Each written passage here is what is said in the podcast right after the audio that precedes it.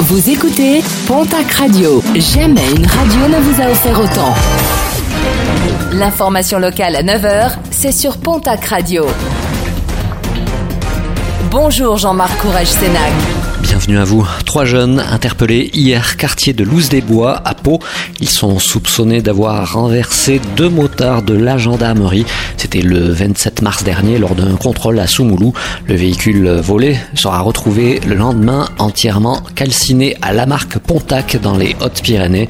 Les trois jeunes dont le plus âgé n'a que 22 ans ont été placés en garde à vue.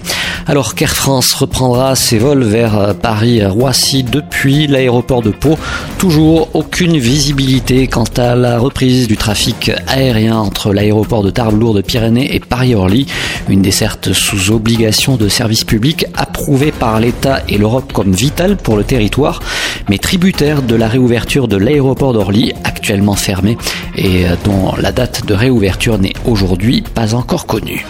L'inquiétude des jeunes agriculteurs du Gers dans un communiqué, ils déplorent les nombreuses difficultés rencontrées par de nombreuses filières dans le département.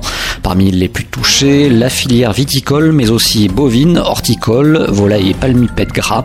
Les jeunes agriculteurs du Gers demandent un plus grand soutien ainsi que des mesures concrètes de la part du gouvernement pour surmonter cette crise.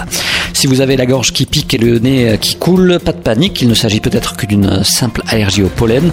Alerte rouge sur de nombreux départements et notamment en Haute-Garonne, dans le Gers, les Landes, les Pyrénées-Atlantiques et les Hautes-Pyrénées.